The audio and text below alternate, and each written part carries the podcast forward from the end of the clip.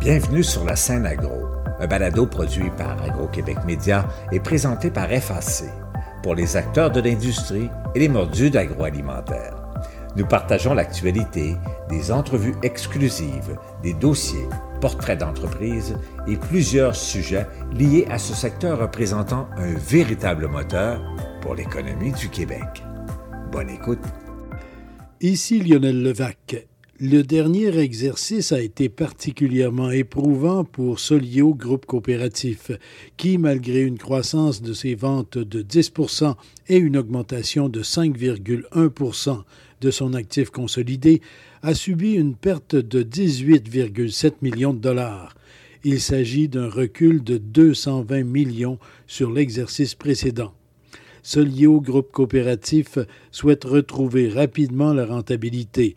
Pour y arriver, la coopérative va revoir toutes ses activités et évaluer la pertinence de ses actifs en fonction de son plan stratégique. Voici le reportage que j'ai préparé sur ce bilan de Solio Groupe Coopératif et des pertes essentiellement attribuables aux difficultés d'Olimel. Le dernier exercice financier de Solio Groupe Coopératif a été difficile. Le chef de la direction, Pascal Houle. Au 30 octobre 2021, Solio Groupe Coopératif affiche des ventes de 8,3 milliards de dollars et une perte avant ristourne et impôts de 18,7 millions de dollars. En 2020, les ventes se chiffraient à 7,6 milliards de dollars, alors que l'excédent avant ristourne et impôts était de 201 millions de dollars. Cette baisse étant attribuable principalement aux divisions Solio Alimentation, soit Olimel, et Solio Agriculture. Les trois grandes divisions de Solio, c'est la division Solio Détail, grâce à Groupe BMR, qui a le mieux tiré son épingle du jeu. La demande pour les produits de construction et de rénovation étant demeurée soutenue pour une bonne partie de l'année. Ainsi, l'excédent avant impôts incluant les dépenses corporatives pour cette division s'élève à 28,2 millions de dollars, comparativement à 28,7 millions de dollars l'année dernière, ce qui représente une baisse de 500 000 dollars. Les activités porcines de l'IMEL, la division alimentation, un chef de file canadien de la production, de la transformation et de la distribution des viandes de porc et de volaille, ont cependant été fortement touchés par une conjoncture particulièrement défavorable dans le secteur du porc. Cette situation a donc affecté négativement les résultats de cette division. Ainsi, Olimel, malgré des résultats records pour son secteur de la volaille, a réalisé en 2021 une perte avant ristourne et impôts, incluant les dépenses corporatives, de 60,2 millions de dollars, comparativement à un excédent de 215,4 millions de dollars en 2020. Puis, secteur des grains c'est l'agriculture, qui se spécialise dans la commercialisation des intrants agricoles, tant en production animale, production végétale et commercialisation des grains, a pour sa part fait face à un marché inversé ayant affecté significativement les résultats de cette division. Pour l'exercice 2021, la division de Solio Agriculture affiche donc une perte avant ristourne et impôts de 22 millions de dollars, comparativement à un excédent avant ristourne et impôts de 8,2 millions de dollars en 2020, représentant une baisse de 30,2 millions de dollars. Optimiste à l'aube de la nouvelle année, nous avons tiré des constats clairs des résultats obtenus en fin d'exercice et après dix années consécutives de croissance soutenue, Solio Groupe Coopératif entre maintenant dans une période de consolidation où il devra optimiser ses actifs. Depuis maintenant 100 ans, Solio veille à la pérennité de son modèle et à la prospérité des producteurs agricoles d'ici, auxquels son réseau de coopératives appartient. Nous avons une responsabilité de rentabilité à leur égard et par conséquent, le devoir de retrouver rapidement une saine position financière. Pour le président du Conseil de Solio, Ghislain Gervais, la situation ne peut perdurer. Si différents phénomènes ne peuvent être contrôlés, il est tout de même possible d'intervenir, quitte à ce que certaines décisions soient difficiles. La pandémie de COVID-19 aura entraîné des répercussions sur l'ensemble de nos activités. Les chaînes d'approvisionnement mondiales ont été ébranlées, la hausse de la demande et l'affaiblissement de la production, pénurie de conteneurs, fermeture de certaines frontières, engorgement dans les ports. Les coûts d'approvisionnement ont explosé dans plusieurs secteurs et nous n'avons pas été épargnés. La volatilité du prix des commodités, telles que le porc, le grain et le bois, aura également eu plusieurs impacts. Enfin, parmi les enjeux qui sont venus perturber nos activités, l'un des plus criants est celui de la pénurie de main-d'œuvre. Nous y travaillons depuis quelques années, mais la pandémie est venue accentuer ce problème, particulièrement au Québec. Les opérations d'Olimel en sont particulièrement affectées. La situation est telle que des décisions difficiles doivent être prises. Certains ont reproché dernièrement à Olimel sa décision de réduire ses achats de porc. Aujourd'hui, présenter les résultats d'Olimel nous permet de lever le voile sur l'ampleur des pertes subies et de réitérer les raisons derrière cette décision. Présentement, chaque port abattu entraîne des pertes pour Olimel. Ce sont plusieurs dizaines de millions de dollars que nous avons perdus avec nos activités porcines et après quelques mois de la nouvelle année, on constate que les enjeux que le marché connaît sont toujours présents aujourd'hui. Aucune organisation responsable ne peut rester les bras croisés et continuer d'essuyer des pertes indéfiniment. C'est la survie de l'organisation qui en serait menacée et c'est pourquoi des décisions comme celle de réduire nos achats de porc sont incontournables. Par rapport à nos compétiteurs, les salaires que nous offrons à nos employés sont les meilleurs de toute l'Amérique du Nord. Pour conserver et attirer les gens en raison de la pénurie de main-d'œuvre qui frappe plus fort ici qu'ailleurs. Par rapport à nos compétiteurs, nous sommes l'entreprise qui paie ses ports les plus chers de toute l'Amérique du Nord, à la suite d'une décision de la Régie des marchés agricoles. Malheureusement, l'ampleur des pertes subies ne nous permet tout simplement pas de maintenir le statu quo dans nos activités porcines sans risque pour notre organisation et ses propriétaires, que sont les producteurs agricoles, toutes productions confondues. Nous sommes tous conscients de la responsabilité de l'IMEL au sein de la filière porcine que nous avons largement contribué à développer avec la collaboration des producteurs. Mais l'une des responsabilités de l'IMEL au sein de la filière et pour le bénéfice de tous, incluant les producteurs, c'est d'être rentable. Une partie non négligeable de la solution se trouve dans l'accueil plus important et accéléré de nouveaux travailleurs étrangers. Je profite d'ailleurs de cette tribune pour sensibiliser à nouveau le gouvernement fédéral sur l'importance que ces derniers revêtent pour le secteur agroalimentaire. Je vous le rappelle, et je ne minimise pas ici l'enjeu pour les autres secteurs, mais nous travaillons avec du vivant et nous contribuons à nourrir le monde. Plus précisément, nous avons salué le projet pilote Québec-Ottawa qui assouplit les règles pour l'accueil des travailleurs étrangers temporaires.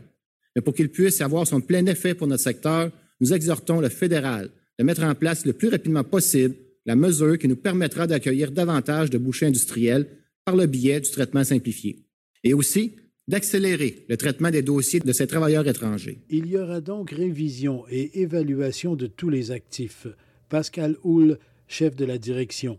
On a un souci pour le bien-être de l'ensemble de l'organisation, nos trois divisions, les producteurs agricoles qui sont propriétaires. Alors, ce qu'on doit faire, effectivement, c'est un retour à la rentabilité, mais on va réévaluer l'ensemble de nos opérations. On a une année un peu plus difficile au niveau du secteur des grains, au niveau de l'IMEL. Alors, on va revoir euh, les opérations pour s'assurer que l'an prochain, les résultats soient à la hauteur des attentes euh, du conseil d'administration et de la direction.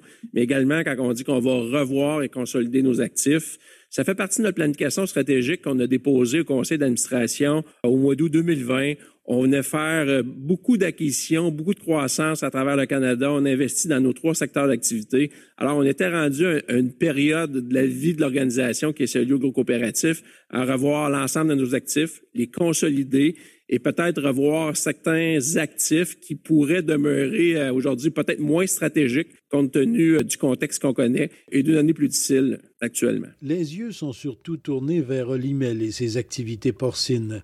Olimel, la division Solio Alimentation, a déjà annoncé l'automne dernier la réduction de ses achats de porc et donc de ses abattages. Une entente avec les éleveurs de porc entre en vigueur cette semaine sur la réduction progressive des livraisons aux abattoirs de Limel. Comme me l'expliquait le président directeur général de Limel, Yannick Gervais, le contexte n'a pas changé. Monsieur Levac, en termes d'évolution, on comprend que la décision qu'on a prise en automne dernier va prendre effet à partir de cette semaine. Donc, vous allez voir dans les prochaines semaines les différentes choses qui vont pouvoir se mettre en place. Parallèlement à ça, on a revu certaines conventions collectives au niveau de certains sites qui ont eu des impacts très positifs. On a des nouveaux employés qui ont pu entrer dans nos usines, donc ça a permis d'augmenter le niveau de désossage, ça permet de nous positionner pour la suite des choses. Mais le plein ampleur de ce qu'on a pris comme décision, on va le voir dans les prochains mois. On est une entreprise qui gère quand même des relations commerciales, qui gère des contrats. Donc, on avait des contrats avec des producteurs de l'Ontario. On avait aussi des contrats avec des producteurs du Québec. Ce contrat-là nous demandait un préavis de quatre mois avant de faire les coupures. Ce qu'on a fait au mois d'octobre, on a donné un préavis, on a donné de la visibilité au niveau des producteurs québécois.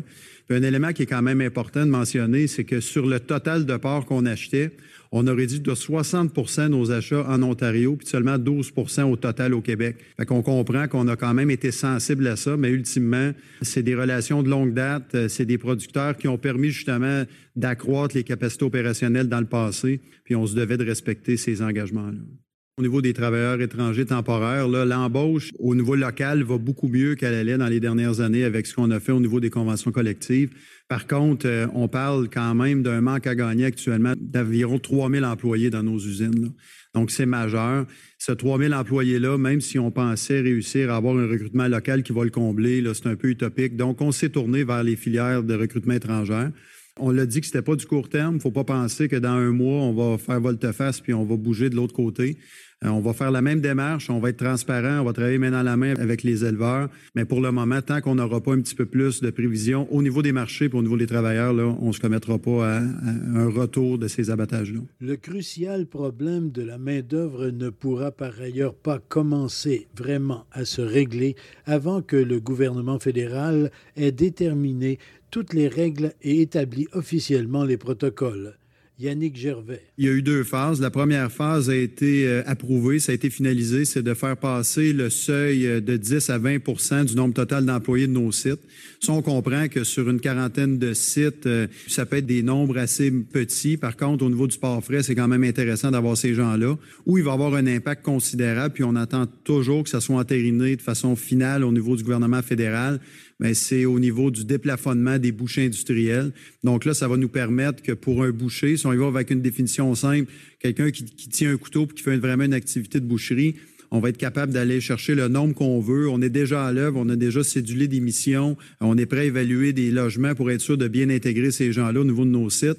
Par contre, on n'a pas le feu vert encore du euh, gouvernement fédéral pour entreprendre ces démarches-là. Puis on comprend que l'annonce s'est faite cet automne, on est rendu euh, presque au début mars. Donc ça, ça retarde euh, le déploiement de notre plan assurément parce qu'il y avait beaucoup de travailleurs escomptés par cette filière de recrutement-là. Pour Olimel, le marché international est vital. Selon le président directeur général, la guerre en Ukraine n'a pas de répercussions immédiates sur l'entreprise. Au niveau d'Olimel, il n'y a pas d'impact direct au niveau des deux marchés. C'est des marchés. Le marché russe, pour nous, euh, il n'y a, pas d'activité économique à cet effet-là. Du niveau de l'Ukraine, c'est très mineur comme euh, un paquet de partenaires qu'on a au niveau mondial. Par contre, tout soubresaut, que ce soit dans les chaînes logistiques, euh, au niveau des coûts, au niveau de la devise, ça peut avoir des impacts chez nous. Donc, on va regarder la situation de près, sûrement. Un faible pourcentage des engrais vendus par Solio Agriculture vient d'Ukraine, mais une rupture des livraisons ne poserait vraisemblablement pas de graves difficultés. Il y a par ailleurs tout de même des choses qui vont bien chez Solio Groupe Coopératif. Le président Ghislain Gervais. Nous notons plusieurs éléments positifs au dernier exercice financier qu'il m'importe de souligner. D'abord, Groupe BMR a connu d'excellents résultats, profitant entre autres de l'engouement des consommateurs pour la rénovation. Mentionnons aussi le secteur de la volaille de l'IMEL, les productions animales et les productions végétales de soya agriculture, ainsi que le secteur des énergies. Tous ces secteurs ont généré des gains conformes ou même nettement supérieurs aux attentes. Ce constat démontre l'importance de la diversification de nos activités. Certains de nos secteurs affichent des résultats stables année après année et contribuent ainsi à la résilience de ce groupe coopératif. De son côté, notre réseau de coopératives est en très bonne santé. La solidité financière de nos coopératives agricoles s'améliore d'année en année. Notre vaste projet de restructuration du réseau Vision Plus y a certainement contribué. Voilà un élément dont il faut se réjouir à la fois pour le monde agricole, mais aussi pour la vitalité économique et la santé des régions. Au cours de ces 100 ans d'histoire, Solio Groupe Coopératif a accompli de multiples exploits et a affronté plusieurs tempêtes. Notre histoire nous l'a démontré à maintes reprises, notre modèle coopératif est persévérant et résilient, à l'image de nos membres productrices et producteurs agricoles. Ici Lionel Levac. Solio, jusqu'à tout récemment la coop fédérée, est un fleuron de l'agriculture québécoise et les agriculteurs et agricultrices y tiennent. Ils souhaitent tous que le portrait l'an prochain soit plus reluisant. Au revoir. Vous avez aimé ce contenu? Suivez la scène agro pour rester à l'affût de l'actualité agroalimentaire. Merci et à bientôt.